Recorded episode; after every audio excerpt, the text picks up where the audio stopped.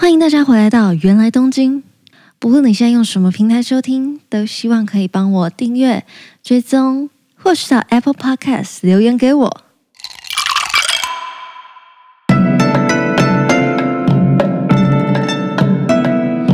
おかえりなさいませ。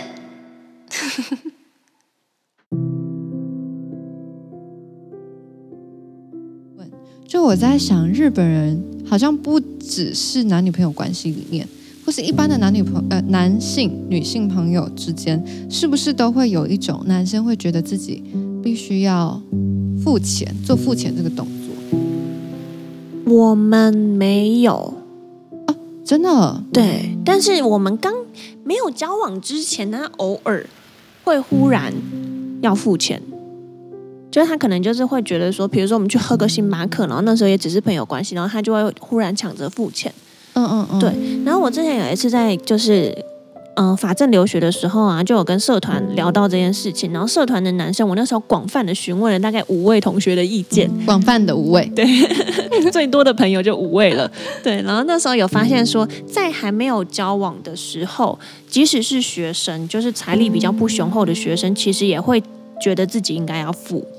对，嗯，我之前。突然萌生了这个很想要问的问题的契机点是，有一次我跟一个我在台湾认识的千叶的学长出去玩，嗯、那时候我们在后来我去到日本的时候找他去玩，然后我们就去古中银座晃了一个晚上。嗯，那一天因为古中银座那就很多小吃嘛，嗯，那天我们吃的所有小吃或是什么伴手礼，他都在我完全来不及拿出钱包的瞬间就会付完钱。对啊，然后就觉得不知如何是好，因为我这辈子真的是没有那么就是随便的让别人这样子帮我付过钱。嗯，因为我觉得男生呢，尤其是他想，我不确定你们的状况，但是我听说的是，如果他想要追这个女生，他就会特别想要表现出一个好印象嘛，所以他就会比较坚持要付钱。但是我自己是觉得反过来说，如果女生不想要让对方有这个误会的话，其实。最好还是可以坚持付一下。哦，你说只是坚持？我我那时候一直摇摆在一个会不会他们其实觉得，呃，他必须要付钱，然后我硬塞给他钱会让他觉得没面子之类的。我就一直挣扎在这两个，我又不想让他付，然后又怕让他没面子。嗯嗯嗯，会，嗯，会让他没面子。对，所以其实 当下的话，最糟糕的状况就是在店家面前争执。哦，人家说不用啦，我付我付，这件事情绝对不能在店家面前，嗯、就是在那个当下，你就是要让他爽快的付掉，至少让他做到他的面子。对，那要么就是你在走出店家的时候说，真的很不好意思，那我给你，嗯嗯，不然就是你买另外一个东西给他。哦，对，就是我那时候刚好这件事情，因为刚好我真的有跟那五位同学讨论过。所以他们其实他们统一的意见都是说，希望女生有想要付钱的意思，但是还是让男生付掉。有点像是之前很常看到人家说，呃，虽然男生还是会付，但如果有看到女生掏钱包这个动作，感受会比较好。就是、对，就是应该是说，你不一定要就是很做作的掏钱包，但是你一定要谨记说，这个钱不是男生理所当然就该付的。嗯嗯嗯，对。但是在那个当下让他付掉，会让整个场面比较顺。哇，所以其实我自己感受到的是，普遍的在日本的观念里面，男生付钱是大家比较习惯的方式。对，但是像我的话，我就会觉得说，交往之后如果都是男生付的话，那也太惨了吧？就是他会破产呢、啊。哦，对耶。对啊，所以像我跟男友的话，比较偏向说，我们尽量达到一致。嗯，比如说他付了这个，那下一个就我付。呃，就不用每一个东西都算的很清楚的一半，但可能就是轮流这样子。对对对，就是大概就是两个人共同用分开支付不同笔账的方式，去尽量达到一个平衡。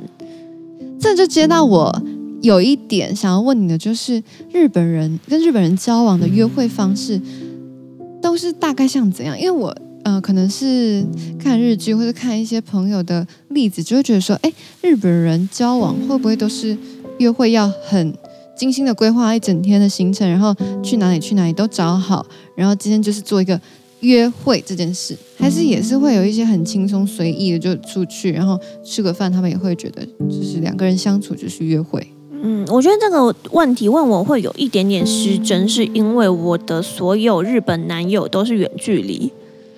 对耶，对啊，所以远距离的话，其实你没有办法有一些随意的日常，因为我们没有在同一个地地域嘛，地地域区区域。对，所以在比如说我们每次要见面的时候，都是必须特地见面，所以我去可能比如说这一次去东京找男友三天，那这是。这三天他可能都会为我空出这个时间，然后这三天我们都会在一起，所以就有点像是这三天都是约会，懂你意思？嗯，对啊，所以你们的约会形式就比较像是，就是这三天，我就只有这三天，所以必须规划一下，然后去到什么地方也都是想好的。哦哦，这倒不会，不会到那么累。哦，oh. 对，就会比如说，我们可能就是早上起床，就是可是我遇到的人都比较好，他们都会大概想说可以带我去哪里，因为通常都是我过去，所以他们就会觉得说大概还是会尽一下地主之谊，就觉得说有哪些地方是可以去的，对，嗯嗯嗯，然后我们就会可能见到面的时候，就是比如说他有列出几个景点，然后我们就会大概大概把它放在。几天的行程里面，所以今天有一个比较大的目标，嗯、但是可能路上会吃什么啊，什么什么都会是比较随意的，可能也吃个拉面啊什么的啊，理解，嗯嗯，哦，好吧，这样听起来就会觉得说，嗯，就你的案例来讲，蛮合理的。好，我下次如果有遇到那种朋友，我我我有印象，我最近刚认识一个女生，我之后可能会邀她来录音。然后她大概就是在日本生活的时候交了日本男友，嗯、所以或许可以问她一些跟日本人交往的那个日常，对，在同一个地区生活的那个日常，嗯，怎么样？我觉得可能会不太一样。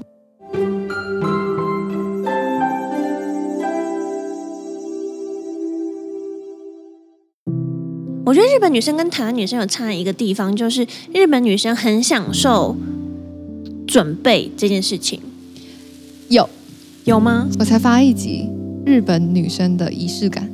对，嗯，我觉得真的就是就是他们，比如说大家可能会觉得说，日本女生为什么出门要这么盛装打扮，然后为什么约会的时候一定要穿的这么漂亮？其实我觉得他们不是完全都是为了对方或者是世俗的眼光，而是他们自己就很享受这个过程。嗯，对啊，所以我自己是觉得这个跟台湾女生真的有点不一样。但是台湾女生也是另外一个，怎么讲，做自己，然后很走出自己风格。我觉得两两边我都很喜欢。嗯嗯，只要你是感受你在那个状态下是舒适的，那就可以啊。嗯嗯嗯。所以其实我去到日本的时候，对这件事情也有觉得，嗯，很奇妙。因为我在日本有感受到日本很多设计，尤其是厕所，它都会设计的让你很适合在里面整理你的衣着，对，或是妆容。嗯，然后就觉得如果你你就是有这个人，人就这个天性，有这个需要的时候，你就做一个东西给人家使用，这样不是很贴近人心吗？对。但是在台湾，我就会觉得像这样的嗯地方比较少，而且甚至是你在做这些事情的时候，旁边时不时会有人来的眼光是你挡路，干嘛啊？借我洗手？对啊，有这个需要吗？啊不啊，大概只是你在补口红，这这这种感觉，然后我就觉得说有错吗？就我我做我开心。对啊，可是我觉得，可能反过来说，就是因为日本女生，哎，台湾女生比较没有这个习惯，没有这个需求，所以才不会增设这样子的空间吗？嗯，但是我觉得反过来说，我觉得哦，我一定要讲，我觉得日本男生比较会看得到你的女生的一些小细节。哦，有有有，就是他，像我男友跟我的日本朋友，男生朋友，他们也都会就，哎，你有。你今天穿的这件衣服很可爱，或者是你换发型了，哎，你这个发色很可爱什么的，我觉得他们真的都看得到。台湾男生不一定，不一定，我们讲不一定，没有都看不到，不一定，讲得很小心。哎，你被你这么一说，我好像不知道是在哪里有看过人家这样讲。哎，嗯，对啊，其实他们心细的这一块还蛮特别的，就是。嗯，不会说男生对女生的东西是一起一概不知道，然后你做了什么改变，他就是，就你像台湾会说他就是一个钢铁直男。对，我觉得日本的钢铁直男很少，我我我们不要这样讲，这样说吗？偏偏少，就是比较不像我们定想象中的那种直男，他就是看不懂女生的，嗯，女生的衣服，直男不懂的服装啊等等，是像这样，对对对。但是日本人可能就会观察到，然后给你一些尊重的表示。对对，我觉得他们可能不知道哎，这可能也是他们的一种体贴吧，社会学习。好害怕哦！还有一个，我觉得是蛮常听到日本人就是会这样说的，就是台湾女生気が强い。哎，这个这个中文要怎么说啊？强势、主见啊，主见。然后很强势也是一个。他们是不喜欢很严肃哦。有有，这个是我从你的动态看到说，他们不喜欢你很严肃的在跟他沟通一件事情。对，对。但是我觉得这可能有点不分台日，因为我之前跟米露，就是 Dear Dear 米露，嗯，我知道米露 拍片的时候也有问他说，你比较想要女朋友用哪一种方式跟你沟通？他也是比较喜欢软式沟通，就是你心里可能假设我是女友，然后我可能心里有一个不开心的点。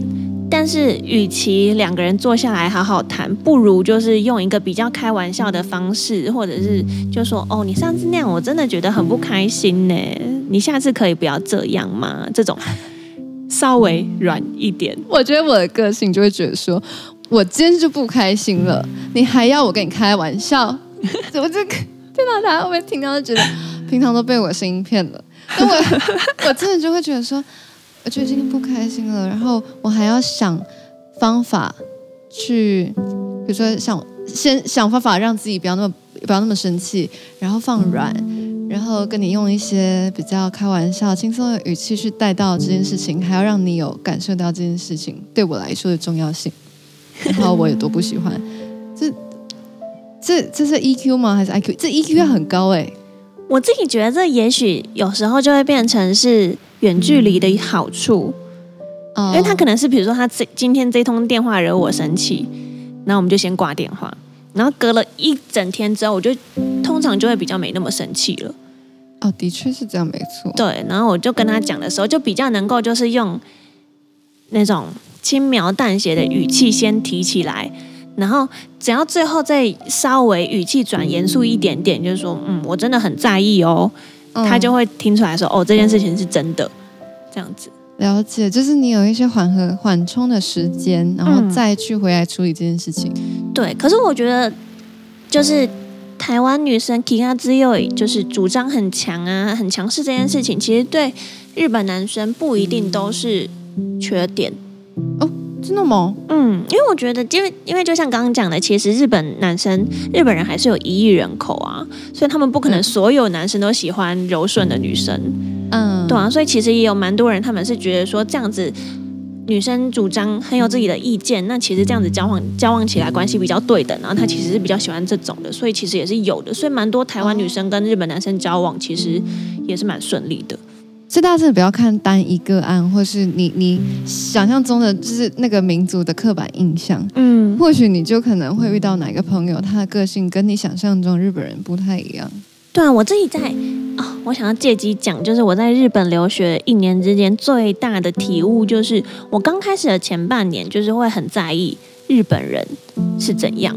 嗯，所以就是我在。我心里可能有假想一个日本人不喜欢这样子讲话的方式，日本人不喜欢这种人，所以我就会一直去演绎我想象中的日本人喜欢的样子。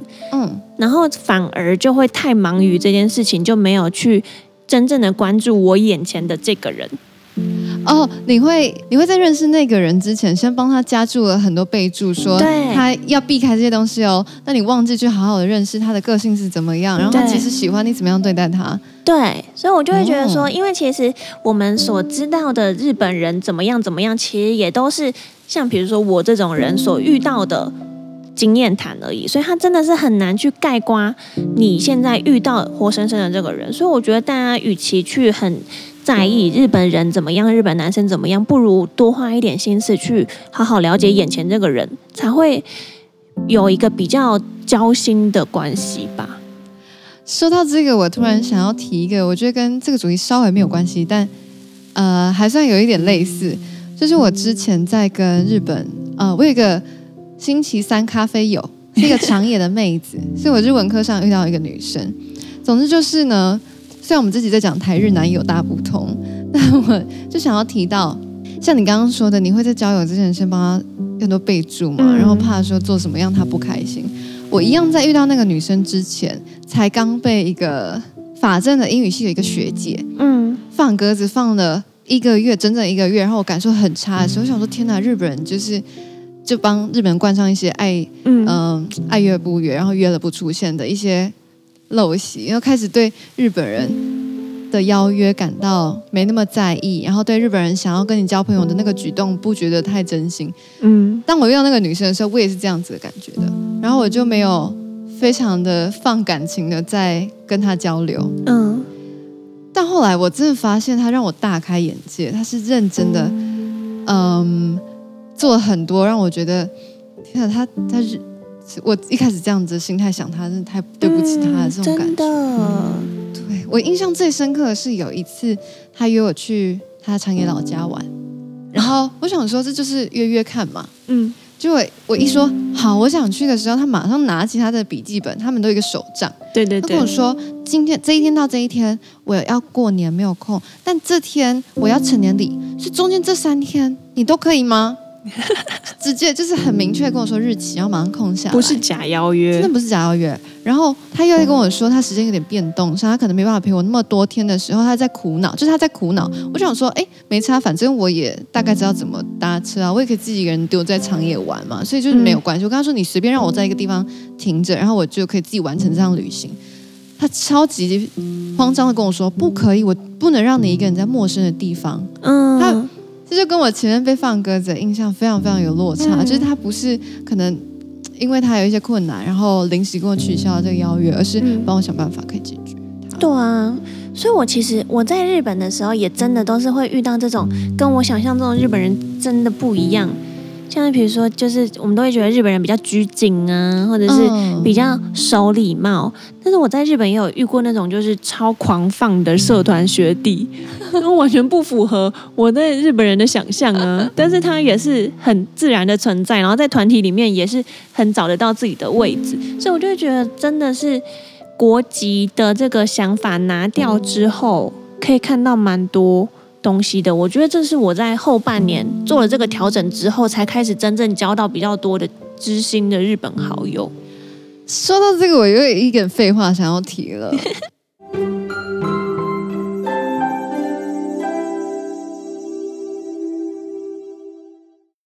如果第一次从日本回台湾之后，因为我是先去半年，嗯，回来的时候我就。呃，翻到一本书，有一本书叫《东京学》，我已经忘记作者是谁，有点抱歉。但总之，我在看完那本书之后，就在反省我去日本那半年，我其实就是一直把那个刻板印象眼镜戴着，就是有一个滤镜，就自动套在我所有的那个跟人相处之前，然后我就一直反省说，哎，不对，我还没有，我都还没有好好的认识一个地方，认识一个人，我就这样回来了，然后。也是因为那个想法，所以我后来再申请了一次交换，然后再去了一次日本。那第二次有比较好吗？第二次没有。超级刚，我我很长，前面讲好像很励志，然后很感人，然后后面就没有。可以再有第三次啦，好不好？真的，所以我一直保留，觉得嗯，好像还有一些什么事情还没达成，所以对那个地方还有憧憬，就这种感觉。嗯。酷哦，觉得 常常就讲一讲，然后岔开，讲到一些觉得还算有趣。我觉得我们这个还可以吧，还可以吧，这个这个这个小建议，我觉得还不错哦。真的就是不要先先入为主的觉得一个人就是怎么样。真的，台湾人也是这样，不一定都很暖。对，的确啊，就是大家就说你跟日本人交往，他们常常爽约啊，还是他们讲话怎么怎么这样？那其实。就是我觉得不是分种族，只是那个概率的问题。就是你在哪一个地方都会遇到渣渣，渣渣满天下。好了，哎，我刚好像有什么想要跟你说，但我忘记了。没关系啊，不是跟你说，是我刚好像有什么事要跟大家讲，就是你刚才提到的社，你刚刚提到的社团是吉他社，对不对？对啊，跟大家说，大家也知道我有去吉他社。但我就是一个很 当时很害怕跟在更多日本人交友的状态，所以我整天或者就我那一整学期都跟娜雅玩在一起，就不不管其他吉他社的人，那我们就自己玩自己的。所以我其实反而很少参加什么吉他社的活动，或者出现在吉他社。就其实，就其实我们同社团，就我跟 Tiffany 都在吉他社。我自己，我今天才知道我们同社团。你今天才知道我要去吉他社？对啊，我想说，我一直以为你讲的是别的吉他社哦，是法制吉他社哦，是同一个吗？我初期还会去到那个社社办练团室，他们的一个地下室的练团室，对对对对对，去那里开杠的。原来真的是同一个哎，真的真的。哎，可是我后来，因为这其实才是常见的，就是我那时候我加入的时候，迎新的时候也是有三四个外外籍生的社员啊，后来只剩我啊。对，两个 对两个学期都是这样，因为我待两个学期嘛，两个学期都是这样。可是我觉得其实是真的，你如果要融入一个完全日本人的群体，本来就需要蛮多努力的，不管是文化的理解跟语言的部分。但是因为我刚好那时候本来就是为了语言的目的才加这个社团的嘛，所以才会就是跟自己讲说，嗯，要撑下来。然后那时候就。一开始跟大家完全聊不开的时候，还回家做了很多努力。真的，我觉得就是这样的态度哦。上次如果大家还没有听，如果大家还没有听 Tiffany 来的第一集的话，拜托回去听。就是我有提到，我觉得 Tiffany 很厉害，就是他他学语言，然后我又再讲一次了。学语言让我感受到什么才是学语言的真谛，就是你就是要用这个东西去跟大家交流沟通，就是哦，我的天。我就是想要成为各个语言的聊天网，赞！我就我就我就推 推起来，我就喜欢。对，总之我觉得 Tiffany 真的让我想了很多。就我学语言，如果还很怕跟别人讲话，然后还很怕认真的跟别人交朋友的话，就是因为我其实会害怕花了那些力气，然后也会不敢真的掏心掏肺的跟一个语言上没有那么顺畅的人交朋友。哦，所以你真的让我反省了很多，就是哎，你有需要把你们的友情前面先设了一个语言的那个栅栏吗？嗯，嗯，所以我就回到未寄出的明信片。什么时候要寄出？持续的没有收到。我再想一下要用什么方式要递给你明信片。对啊。总之，今天谢谢 Tiffany 又来跟大家聊了很多。耶。谢谢大家，希望大家不要听完我们讲了之后就被就从此吓跑，然后不敢跟日日本人交往。所以希望大家反正就听得开心就好。然后最后 Tiffany 跟大家说拜拜，拜拜，